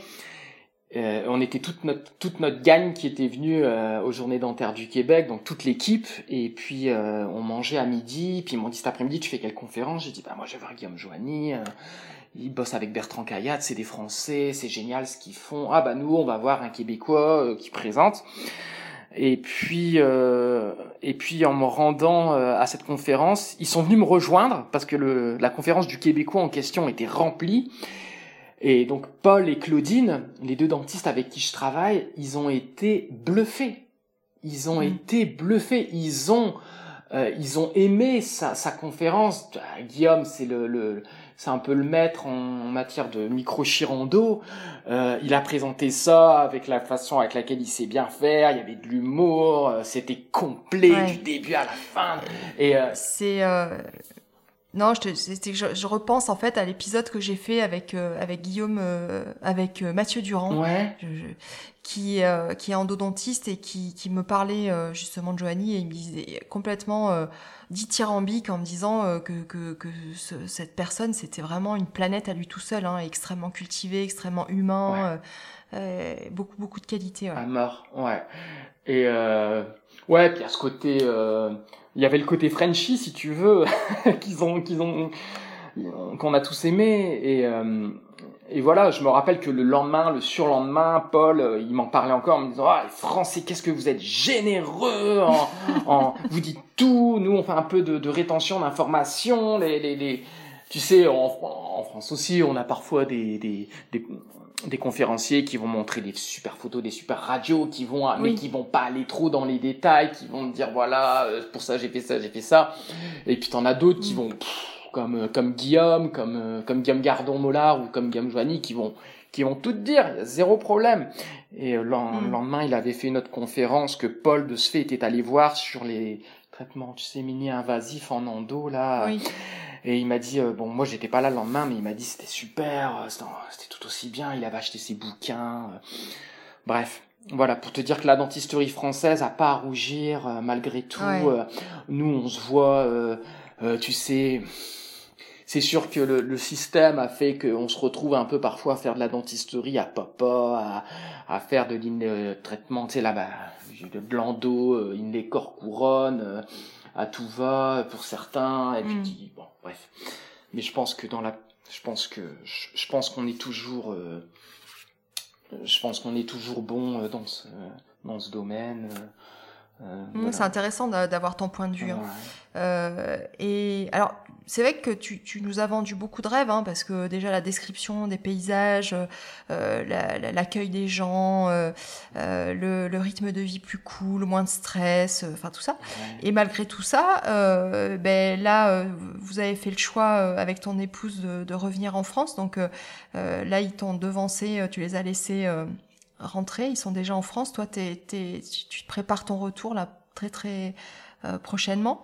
Euh, qu'est-ce qui a été l'élément déclencheur alors qui vous a décidé à, revenir? Bah, il n'y en a pas eu qu'un seul, il y en a eu plusieurs. Euh, en venant ici, mon épouse, elle voulait aller à Montréal à la base. Parce que bah, Montréal, c'est la grande ville, hein, c'est la ville internationale, c'est une super ville. Elle avait déjà vécu là-bas. Tu fais un peu tout ce que tu veux. Et euh, elle s'est retrouvée à, catapulter à Magog, euh, qui reste malgré tout une, ville paradisiaque, mais euh, elle a eu du mal à s'y faire. Ça, c'est sûr que ça a un peu pesé sur la balance. son activité, elle n'a pas, elle a pas réussi à, à la, elle a pas réussi à se découvrir ici. Et puis, et puis moi, de mon côté, je vivais bien ici, je vivais très bien. J'étais, j'avais un équilibre assez j'avais, j'étais bien équilibré, j'avais mon travail qui était là sans être trop oppressant, je faisais mes, je faisais mes heures, j'avais, j'étais payé pour ça, et puis j'avais mes activités à côté. Mais de ce fait, notre vie, elle était, elle devenait de plus en plus en désaccord parce que mmh. euh, elle, elle, Charlie s'épanouit de plus en plus, et moi, tout doucement, eh ben, je dérive un petit peu, ça va de moins en moins bien. Euh, la décision, on l'a pas prise en une semaine ni en 15 jours. Euh, je lui ai d'abord demandé de revoir un peu ses projets, euh, de se donner la chance que ça puisse aller. un mois, deux mois, trois mois, et puis un beau jour, c'est comme ça. Hein. Un beau jour, ça va plus. elle avait besoin de, de, se, découvrir ailleurs, mmh. et puis ça n'allait plus. Et puis, et puis moi, j'aime ma femme, j'aime ma famille. Euh, c'est pas que de la solidarité de dire ça, mais quand tu vis avec quelqu'un euh, bah, qui, qui, devient triste, bah, tu, mm. tu le deviens aussi un petit peu. Oui, euh, c'est tu sûr. prends sa peine et puis et puis tu dis bah si c'est comme ça c'est tout. Euh, j'ai vécu en France, c'est pas le bagne non plus. c'est pas. Mais t'avais avais quand même une certaine forme de, de nostalgie euh, de la France, de tes amis, de ta famille. Il y en a eu, c'est sûr. Ma famille, ma, le manque de ma famille m'a pesé. Euh, les, les, les, deux fois où j'ai pris l'avion ici, c'était pour retourner en France. Hein, donc mariage d'un copain et puis euh, repas de promo et euh, retour à la famille mais ça me faisait quand je rentrais en France waouh. J'avais il y avait il y avait des petits trucs je me disais ouais quand même ça c'était cool. Ça c'était bien mm. tout ça les copains ah les verres en terrasse euh, euh, l'odeur de la cigarette à chaque coin de rue. Le les les les euh, le ton élevé le ton fort qu'on a nous autres les français euh, parler pendant des heures, refaire le monde, c'est nous, hein, c'est ça la bonne bouffe. Euh, et, et c'est sûr que dans mon activité, il y avait des choses qui me manquaient aussi. Euh, c'est sûr que, ah, comment dire, tu sais, quand tu, c'est bien payé, c'est bien payé, 1400 pièces, une endo, un composite, 400 balles. Mais j'ai envie de te dire, t'as pas le droit de te louper, tu sais, et et t'as une pression, t'as as la pression qui va avec. Euh, j'ai envie de te dire quand quand l'avantage, le seul avantage qu'on pourrait tirer avec une endo ou un composite moins bien payé, c'est tu, tu le fais de manière plus détendue et, et, et parfois t'es mieux comme ça. Euh, ça, ça a pesé. Mm. Je, te, je te dis pas qu'il faut que on en reste au même tarif en France. Euh, c'est sûr que non, mais tu as tu as raison de enfin, tu as raison de, de rappeler ce, cette balance, c'est-à-dire que il faut toujours se dire dans n'importe quelle situation, dans n'importe quel choix qu'on fait, et, dans, dans, tous les cas, il y a un, un, un, équilibre, c'est-à-dire que ce qu'on va gagner d'un côté, on va le perdre de l'autre, et euh, donc il n'y a, a, pas de situation parfaite. Mais par contre, ce que la démarche que tu as faite d'aller d'aller explorer euh, euh, d'autres, bah, un autre pays, un autre système, il y a un avant, un après, quoi. C'est tu vas revenir et tu seras plus le même.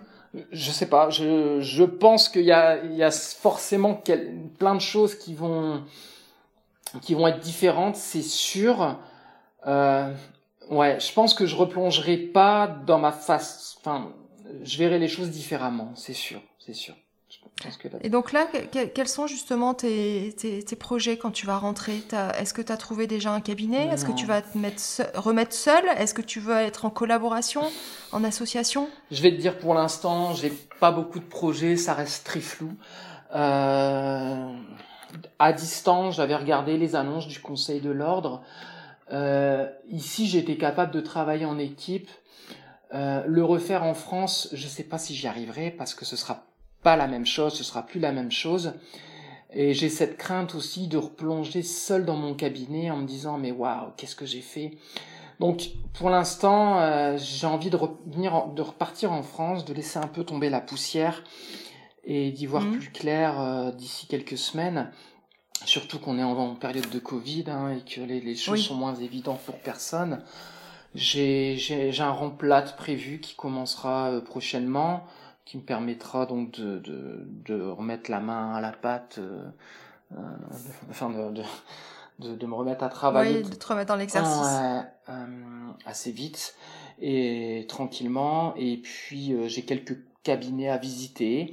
Et puis j'ai un, une bâtisse peut-être qui pourrait devenir une création, chose que j'ai jamais faite parce que j'ai jamais créé mon propre cabinet et c'est peut-être euh, c'est peut-être quelque chose qui me reste à faire que j'ai encore jamais fait, créer mon propre cabinet à mon image.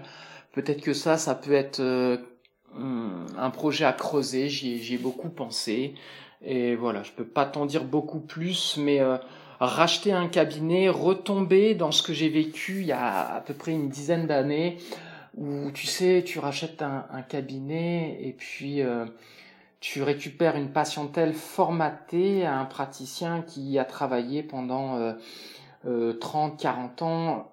Les patients, ils sont ils vont être comparatifs tout le temps et, et, ça va pas se régler en deux semaines. Ça va durer deux, trois ans mm. avant d'avoir fait un tour des patients qui commencent à s'habituer, que certains vont venir parce que c'est toi, que d'autres ne viendront plus parce que justement c'est toi. Et, euh, et, et, je me rappelle avoir vécu ça de manière un petit peu difficile. Donc je me dis, tu sais, un cabinet dans le fond, euh, le créer, je veux dire, ça peut avoir mm. des avantages. Tu pars de zéro. Tu pars de zéro. Alors ouais, c'est sûr que t'attends le monde au début. Hein, T'as toujours cette crainte que ça n'aille pas, que les gens ne viennent pas. Mais bon. Euh. Bah, tout dépend euh, de l'endroit où tu choisis de t'installer. Ouais. Il y a des endroits qui sont très désertiques. Ouais, c'est sûr. Mais là, on, on partira pas en race campagne. On partira pas en centre-ville non plus, c'est sûr. La région lilloise euh, est assez élargie.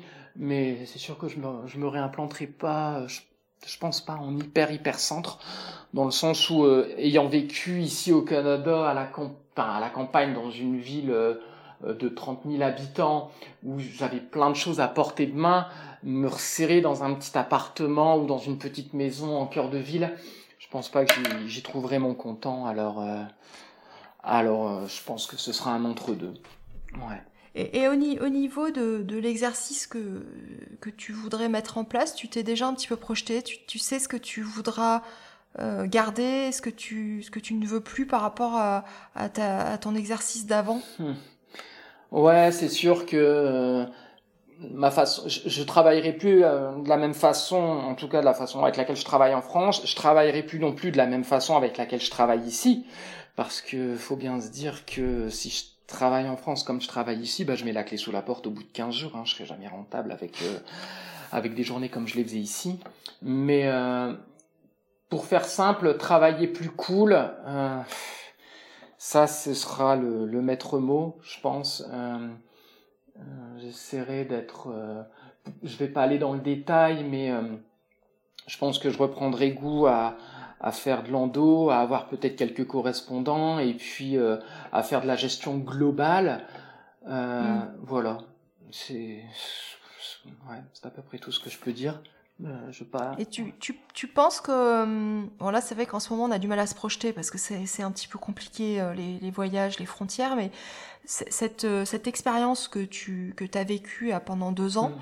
tu te si pas admettons dans euh, dans, dans deux trois ans, euh, tu, tu fais le constat que ta vie euh, te convient pas, c'est quelque chose que tu referais sans hésiter? Tu poses la super question là, Florence. Tu poses la vraiment le. C'était, je pense, la question à poser. Bah écoute, ça se peut, ça se peut. Euh, je t'avoue que ça a été très pénible de venir ici. Euh, euh, pour les formalités qu'il y a eu à faire, il y a un sujet dont on n'a pas du tout parlé, c'était l'immigration, parce que c'était pas juste l'histoire du, tu sais, on a parlé tantôt de trouver, il y a deux choses, hein. il faut que tu te trouves un cabinet, un maître de stage, que tu valides tout ça, que tu te valides auprès de l'ordre des dentistes du Québec, mais il y a l'immigration. Ça Mm. aussi, c'est un point super important, c'est-à-dire que euh, il faut que tu puisses valider un statut. Euh, ça se fait pas si facilement, c'est des démarches que tu dois faire en ligne, tout ça. Donc ça a été pénible, mais je l'ai fait. Je l'ai fait une première fois et je sais comment ça fonctionne maintenant. Ouais. Donc euh, je te dis pas que ça va être les doigts dans le nez, mais je je veux pas me mettre la corde au cou euh, à aucun moment. Au même titre que je me la suis pas mis en venant ici, en me disant j'y vais, je vois, ça se passe bien. Si ça se passe bien, on pose nos valises, c'est cool, on reste, on vit le moment présent et puis euh, tant mieux si ça se passe bien. Si ça se passe pas bien, regarde. C'est pas la fin du monde. Euh, on- Ben, tu... Voilà. et, et, et- Je pense qu'on est, on est, pardon, ouais. je te laisse pas finir. Non, non, mais Non, mais je pense qu'on est nombreux, euh, quelque part, à, à avoir ce, ce rêve, euh, des fois, de tout plaquer et, et de partir, de- de- d'aller voir euh, d'autres contrées, de repartir un petit peu à zéro, d'avoir cette, euh, pff, ce, tu vois, cette liberté, cette sensation de d'être aux commandes.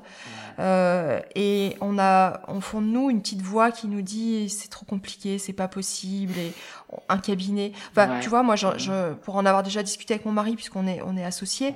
ben, on, on- souvent on se dit non, c'est, c'est, on peut pas euh, tout plaquer et puis repartir pour trouver quoi? Est-ce que ça sera mieux, peut-être moins bien?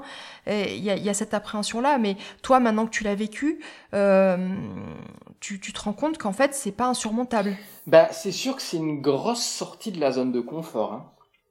Mm. Hein, à- vraiment à tout point de vue, c'est-à-dire que tu as ton cabinet, tu as ton, t'as ton roulement de patient, tu établi depuis des années, et puis euh, tu te dois de- d'avertir les gens, de dire voilà, c'est peut-être la dernière fois qu'on se voit, etc. etc. Mm. Donc c'est une grosse sortie de la zone de confort. Non, c'est pas insurmontable.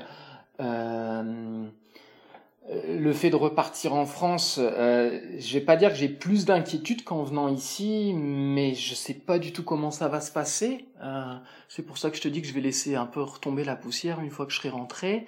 Euh, mais voilà, je me mets pas à la corde au cou en me disant peut-être que en rentrant là-bas, soit je me dirais mais en fait c'est comme si j'étais jamais parti. Euh, ça va être, euh, je vais, je vais relancer la mécanique, je sais comment ça se passe. Ah ouais, ça, ça, ça, ça me revient, l'URSSAF, la caisse d'assurance maladie, etc., etc. Ou peut-être qu'à l'opposé, je vais complètement être euh, désabusé de tout ça, mais et me dire, mais finalement, non, non, c'est c'est euh, c'est tout, je peux plus là, j'ai un dégoût, j'ai un rejet, euh, j'y arriverai pas, le- je, je me laisserai peut-être un peu de temps, mais, et, et c'est pas du découragement, mais je me dirais peut-être que j'y arriverai Oui. plus et que j'ai j'ai été littéralement euh, formaté à la façon de faire canadienne. Euh, Ouais, tu sais pas non, ouais. non, je pense qu'il faut être souple et puis euh, prendre euh, dans des dans des périodes comme ça, faut prendre les choses euh, l'une après l'autre. Au jour, Ouais. au jour le jour, Mm. ouais. Et sache que si tu as envie de dépaysement euh, sans partir aussi loin que le Canada, Ouais. euh, en, Dor- en Dordogne, nous, euh, dans notre cabinet, on, aimerait bien avoir un, un futur collaborateur associé, et qui plus est, avec un microscope. qui fait l'en- tu sais que je l'embarque avec moi, hein, c'est. Bah oui, c'est pour ça. Ouais. Donc, euh, pour te vendre le truc, hein, on- Ouais. on- on- la, la Dordogne, c'est magnifique. Ouais. Euh, on peut faire plein, plein d'activités sportives. Euh, c'est proche de la mer. On a un super euh, cabinet avec une très bonne équipe. Ouais, ben je me suis permis d'aller zioter euh, sur internet et j'ai vu que vous travaillez dans un environnement euh, super agréable. euh, C'était beau, c'était il y a de la verdure, je pense. Hein, euh, Oui. ouais, hein, Oui. ouais, ouais. Et je, je suis pas, je suis pas originaire de, de, de Dordogne, hein, parce que je suis auvergne, je suis auvergnate. C'est ça, tu m'avais Euh. parlé de d'une quand on s'était parlé la première fois, je me rappelle très bien qu'il y avait une tempête de neige que tu étais en Auvergne. oui. Ouais. Oui, oui, j'étais chez, dans ma maison de campagne en Auvergne. Ouais. Et donc, euh, non, non, la, la Dordogne, c'est, c'est très beau. euh. Ouais. Et donc, je te lance la proposition. Ah, écoute, je, je la garde précieusement dans un coin de ma tête et euh, je dis jamais non. Et on fera, on fera du traitement global Ouais. au cabinet. Complètement, avec grand plaisir. Mais écoute, moi Charles, euh, ben, c'était un plaisir de, de te rencontrer. Euh, donc, euh, t'as bien fait de me contacter ce 21 décembre. Euh, T'es vraiment, euh, et tu vois, j'en ai parlé avec Guillaume et qui m'a fait plein de compliments euh, de toi. Et c'est vrai que t'as as cette, euh, t'as ce sourire et, euh, et cette, ce côté bienveillant, vraiment très contente d'avoir pu discuter avec toi. Euh, ben, je te souhaite plein de choses pour, euh, pour ton retour en France. Ouais. Euh, voilà, tu penses qu'on a fait le tour du sujet? Tu avais des choses dont tu avais envie hmm. euh, de, de, parler? Bah, tu sais, je pense que il y a toujours des milliers de choses dont on veut parler, puis quand on se retrouve devant le fait accompli, on se dit ah ouais, j'aurais voulu parler de ça, de ça, de ça, mais je pense qu'on a à peu près tout dit. Euh, moi, j'étais super content. Euh, j'étais même, en fait, j'étais vraiment flatté euh, de pouvoir te parler aujourd'hui. J'étais un peu tendu au début. Je pense que ça va s'entendre. J'ai un peu. Non, bah pas du tout. Bon, non. C'est vrai. Et puis ça, ça m'a fait beaucoup de bien. Et puis.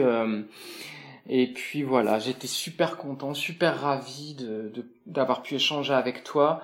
Euh, rien n'empêche dans un futur proche ou en tout cas à moyen terme de, de se reparler si t'en as envie et puis de te Ah oui, mais d'abord, c'est ce que je te dis, c'est ce que je te disais tout à l'heure. C'est intéressant de savoir euh, et maintenant voilà. on en est où? Pourquoi pas. Hein, tu auras le point de vue d'un, peut-être pas d'un Canadien qui s'installe en France. Ça, ça pourrait être un, un sujet aussi pour toi. Oui. Hein, si t'en trouves, mm. si t'en trouves.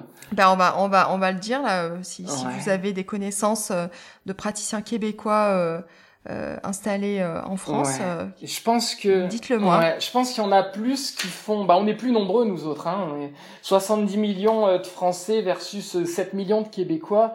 Donc, je pense qu'il y a plus de chances de trouver des, des, des, Français qui vont au Québec, mais il y en aura peut-être un ou deux quand même qui vont passer mm. dans l'autre sens ben on, on, lance euh, l'annonce. Ça marche. Je te souhaite une très bonne journée, Charles. Merci, pareil à, toi, Florence. Je te remercie beaucoup. Salut. Bye.